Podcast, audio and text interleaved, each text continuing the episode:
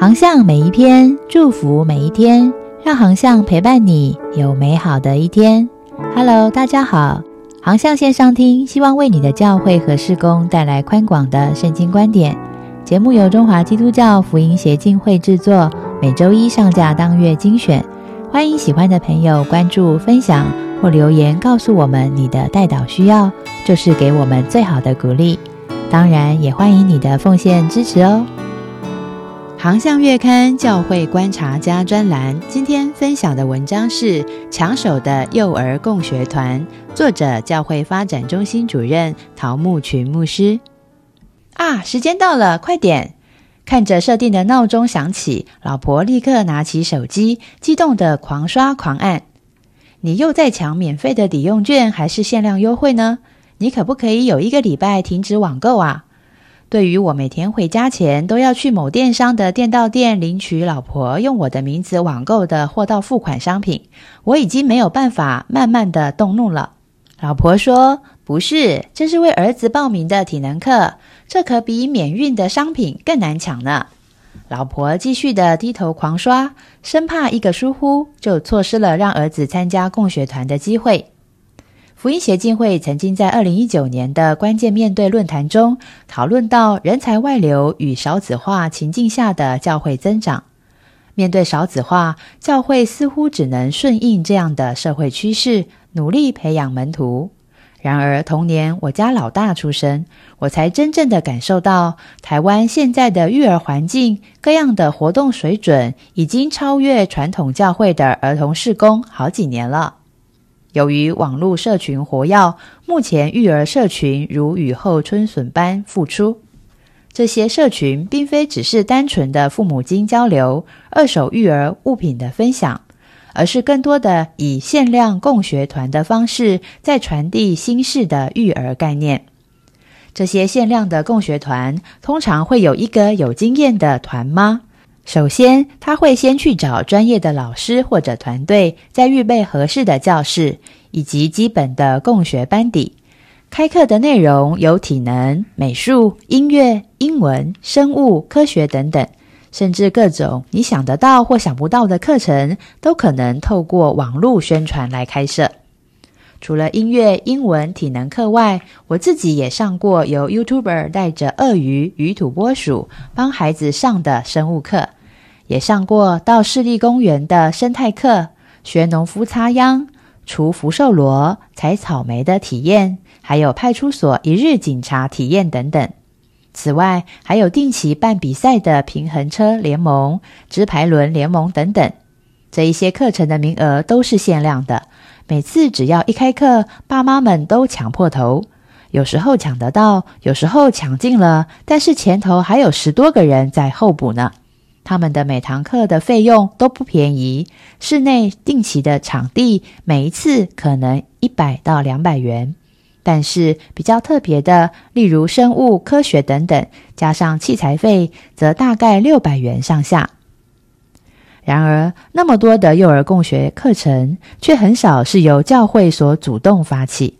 虽然我们也认识几个基督徒的团妈，但是真正由基督教机构或者教会团队所发起的共学幼儿课程，我也只上过利和博使徒中心的蒙氏角落。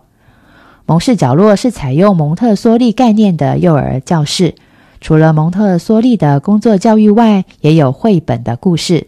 还有 Baby Dream 是以英文为主的幼儿体能班，以及适龄林良堂的小马槽。提供自创的饱和学习、音乐或者发展团体课，也有进阶的太古班。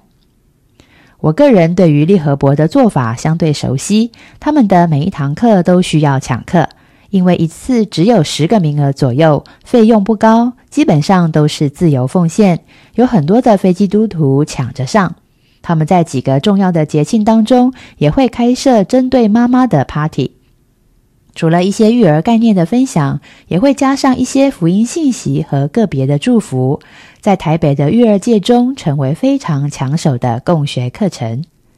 反观我自己参与的教会，大多没有想要做幼儿的施工，甚至没有幼儿的主日学。教会一般都认为幼儿最好都是跟着父母在亲子室，只要在教室内提供一些玩具、教具，让他们度过一个早上就可以了。然而，在疫情当中，我参加过好几次生命小组教会的新兴国主日聚会，特别是在公园里，他们提供开放的主日学，邀请公园里的儿童与父母加入，也因此扩大了原本主日学的规模。幼儿共学团体，说不定就有可能成为未来教会事工的新契机。首先，教会有场地，周间不太会用到，出借给团妈做共学教室是最轻省的方式。第二，鼓励合适的弟兄姐妹起来成为团妈，如此一来，不仅能够主动的提供课程给其他的家长，也能够借机关心他们，而成为社区的亲子关怀师。第三，教会有各种人才，只要给一些师资培训，或者是幼儿的课程设计训练。则大家都能够参与，就算没有，现在有很多的联盟课程的教练团都能够提供很好的内容。第四，周日教会最忙，但是周间的人力使用较为弹性，教会可以在幼儿上课的时候多跟家长建立关系。特别会参加共学团的多半都是全职妈妈，他们其实很需要陪伴与鼓励。而教会能够成为他们信赖又友善的育儿资源。现阶段，台湾政府对于少子化的政策就是提供育儿的补助。但是，当父母的都知道，育儿最重要的不是钱。教会若能够看到幼儿时期的父母需求，进而思考该怎么提供软硬体的资源，例如基督教救助协会所设计的“亲亲宝贝”课程。则台湾教会在应应少子化的挑战上，相信仍然大有可为。还喜欢今天的航向文章吗？月航向的文章祝福您有美好的一天，也让我们更多关心幼儿的福音事工哦。接下来是广告时间，为台湾祷告计划已经启动喽，我们将完成台湾三百六十八个乡镇市区的祷告影片，目前已经完成二十四支喽。最新完工的是台北市信义区、高雄市三明区，还有花莲县玉里镇等。每一支祷告影片成本至少需要五万元，非常需要您的奉献与支持。请上网搜寻“为台湾祷告计划”，